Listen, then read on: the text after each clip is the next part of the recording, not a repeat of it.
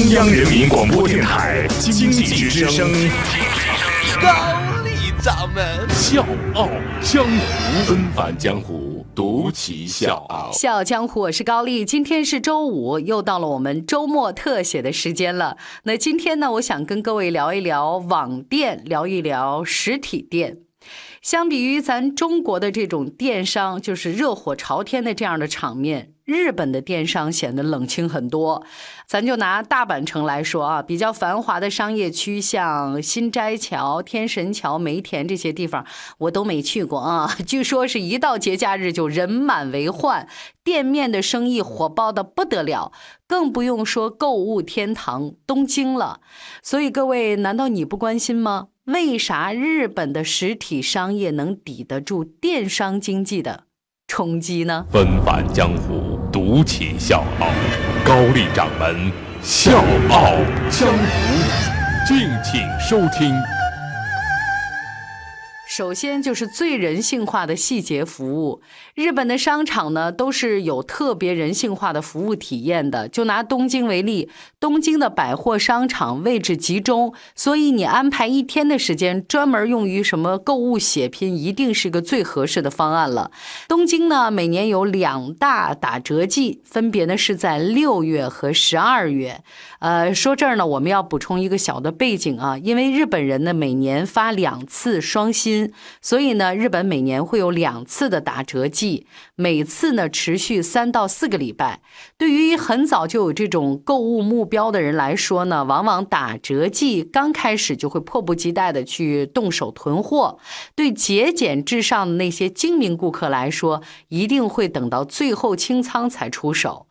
那接下来我们再来说一下贴心的这种基础设施，我们就拿木更津三井奥特莱斯来说，这个地方呢占地是二十五万平方米，有两百四十八家商铺，五千多辆停车位，而维持整个环境的保洁员，各位您听好了，只有七八个人。这七八名保洁人员呢，负责购物城的全部清扫工作。这分类垃圾桶啊，用很干净的抹布擦的是一尘不染。就这样的环境，你让每一个身在其中的人都觉得很舒心，而且特别愿意一起来保持和维护。而且呢，他们还会给带孩子和身体状态不太好的顾客准备婴儿车、准备轮椅，都放在入口的位置，就是你下车呢就可以马上用起来。最大限度的减轻特殊顾客的体力负担，而且呢，还非常周到的在婴儿车的旁边放了消毒纸巾。为了方便携带旅行箱的外国的游客来买东西，免费储物柜呢是特意设计成了可以装进旅行箱的这个大尺寸。而且呢，这个购物城呢是一座滨海小镇，很多日本人呢都会带狗来，所以它这个地方呢也专门开辟了狗和主人的共同休息区。那这个地方用来拴狗的这个木桩呢也是特别有创意。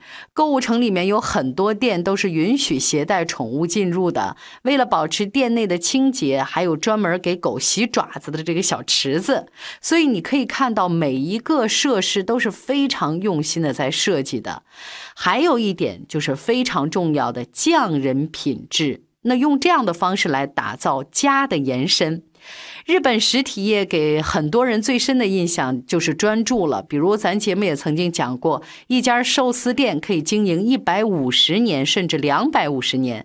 这个呢，其实在日本也是比较常见的。日本的职业人呢，是以传承和精益求精来引以为傲的，就是在他们心里面没有做什么大买卖和小生意的区别。他们能在持续不断的专注当中获得满足感，所以呢，他们心平气和。开开店不是多多益善，而是要好到让自己都满意。匠心呢是日本实体业保持旺盛生命力的源泉。给大家举个例子，就是日本的格林木购物中心。那这个购物中心呢，相对地理位置并不占优势，就相对比较偏远。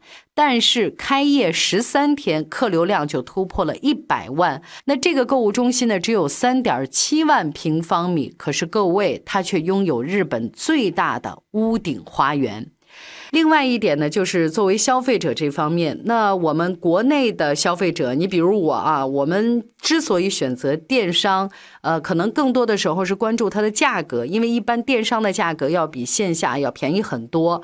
但是在日本做过相应的一个调查，他们很多人是选择享受逛的这种乐趣，这个呢是日本消费者的首要理由，而排在第二位的理由才是觉得比实体店更便宜。那说到这儿呢，我要特别补充一点，就是日本很早就对境内从事电子商务的这种企业实施征税政策，所以日本的电商企业的价格优势并不是很明显的。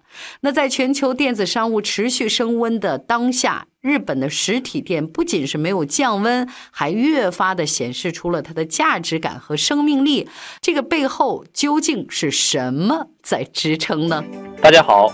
我是《笑傲江湖》的内蒙听众武明义，是一个 IT 公司的市场总监。《笑傲江湖》有笑有泪，有血有肉，有启发有彷徨，我每期必听。现在我邀请你在微信公众号检索“经济之声笑傲江湖”，关注“笑傲江湖”公众微信，加入“笑傲江湖”听众大家庭。谢谢。首先，品质至上，打造特有卖点。日本的实体业最靠谱的一点还是品牌众多，绝无次品，没有假货。日本商家对商品质量把关非常严格，就是如果你在大商场买到残次品，不但会得到一个大额的补偿，还有一个就是人家经理会亲自上门给你道歉。那在日本百货店买东西最大的优势，其实还是放心。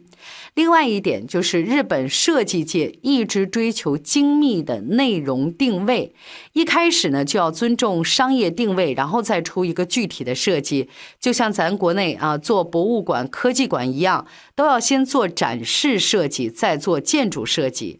日本人招招商不是做房东的心态，而是共同经营。